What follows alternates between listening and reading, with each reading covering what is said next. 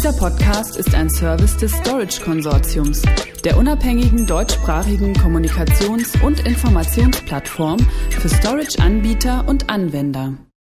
Guten Tag und herzlich willkommen zu diesem Podcast.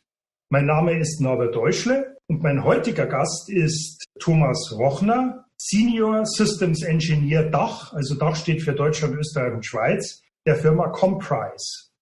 Comprise ist ein US-amerikanischer Anbieter von, ich zitiere, Analytics-Driven Automated Storage Tiering. Darunter kann sich jetzt vielleicht nicht jeder etwas vorstellen. Deshalb auch gleich meine erste Frage an Herrn Rochner. Was macht Ihr Unternehmen Comprise eigentlich genau?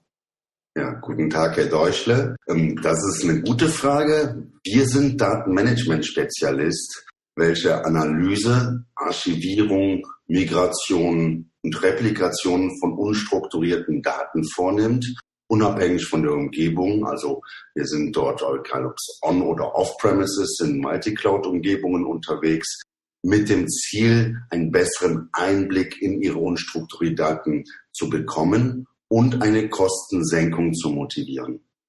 Kostensenkung ist ja momentan in aller Munde. Aber warum ist das Thema Datenmanagement denn gerade so ein Thema? Das ist ähm, der Punkt. Wir haben momentan ein Wachstum von Jahr zu Jahr von 30 Prozent von unstrukturierten Daten, ja, also exponentieller Wachstum. Wie kann ich dieses Problem lösen? Ich kann das Problem natürlich lösen, indem ich mehr Storage und mehr Speicher besorge auf Tier 1 und Tier 2 Ebene. Aber das hat ja nichts mit einem Datenmanagement zu tun, weil in dem Moment, in dem ich das mache, diese, ich sag, nenne es mal Brute Force Methode anwende, werden alle Daten gleich behandelt. Nur die Frage ist, soll man alle Daten gleich behandeln? 50 bis 70 Prozent aller unstrukturierten Daten sind kalte Daten. Das heißt, ihr letzter Zugriff liegt so weit in der Vergangenheit, dass diese Daten für die Produktivität des Unternehmens im Endeffekt eine Nullfolge präsentieren. Da kann ich ja da gleich mal einhaken. Da kann man diese Daten dann einfach löschen? Könnte man, sollte man aber nicht. Nein, aus Compliance-Gründen und auch möglicherweise aus Reaktivieren von gestoppten Projekten wo zum Beispiel Projekte on hold gesetzt worden sind, zwei Jahre später oder ein Jahr später werden diese wieder aktiviert, können natürlich ehemals kalte Daten ihr Charakteristikum ändern und wieder heiß werden. Aber generell alle Daten gleich zu behandeln, ist betriebswirtschaftlich fahrlässig. Dann versteht man halt nicht den Kontext zwischen Kosten für die Datenhaltung und den entsprechenden Wert von kalten und heißen Daten. Es stehen nicht nur unmittelbare Kosten auf dem Primärspeicher, es gibt auch Kosten für entsprechende Backup-Lizenzen. Eventuell repliziere ich Daten und daher bedarf es einer Datenmanagement-Lösung, damit die Kosten um mindestens 50 Prozent reduziert werden können. Also zentrale Themen, Kostenreduzierung und entsprechendes Datenmanagement. Wie eingangs erwähnt, bieten Sie ja ein sogenanntes Analytics-Driven Data Management an. Ich kann mir schon vorstellen, was Analytics-Driven bedeutet, aber was sollen unsere Zuhörerinnen und Zuhörer darunter konkret verstehen? Okay, ich muss ja wissen, was ich ähm, habe, damit ich daraus was bauen kann oder damit ich daraus eine sinnvolle Folgerung machen kann. Zunächst werden die Daten analysiert. Aufgrund der durch die Analyse erhaltenen Wertemenge kann man nun Überlegungen anstellen, welche Mandaten man auf ein günstiges Endlager, wie zum Beispiel ein Object Storage, verschieben möchte. Die sind aus der Analyse erhaltenen kalte Daten. Somit erhält man ein Preisgefälle, welches der Haltung kalter Daten hinsichtlich ihres Wertes gerecht werden.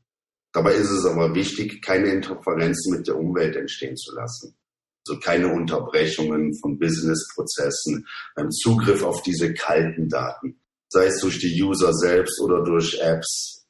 Der Zugriff auf die weiterhin heißen Daten darf im Endeffekt nicht durch, sag mal, durch den Verkehrspolizisten verzögert werden und dass somit Latenzen eingebaut werden.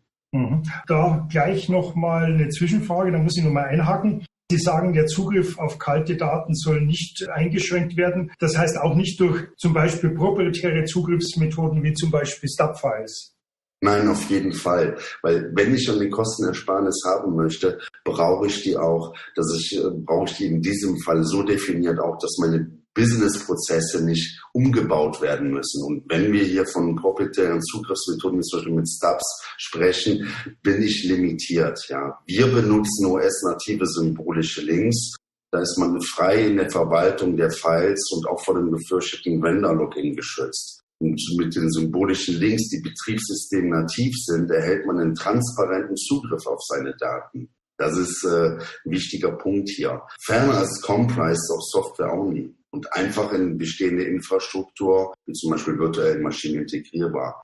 Durch die gegebene Shared Nothing Architektur wächst man durch beliebiges Scale-out mit der Lifeline des Unternehmens, mit dem Wachstum des Unternehmens und kollidiert nicht mit den Einschränkungen einer kleinen Serverarchitektur. Ich denke, als ersten Überblick haben wir jetzt genügend Informationen, um zu verstehen, was Ihr Unternehmen macht. Wir werden dann in einem nächsten Podcast innerhalb dieser Folge genauer darauf eingehen, wie Ihre Comprise-Datenanalyse funktioniert und welche Mehrwerte sich daraus ergeben. Vielen Dank, Herr Rochner, für ja. dieses Gespräch und Ihnen, liebe Zuhörerinnen und Zuhörer, vielen Dank für Ihre Zeit. Auf Wiederhören. Dieser Podcast ist ein Service des Storage Konsortiums, der unabhängigen deutschsprachigen Kommunikations- und Informationsplattform für Storage-Anbieter und Anwender.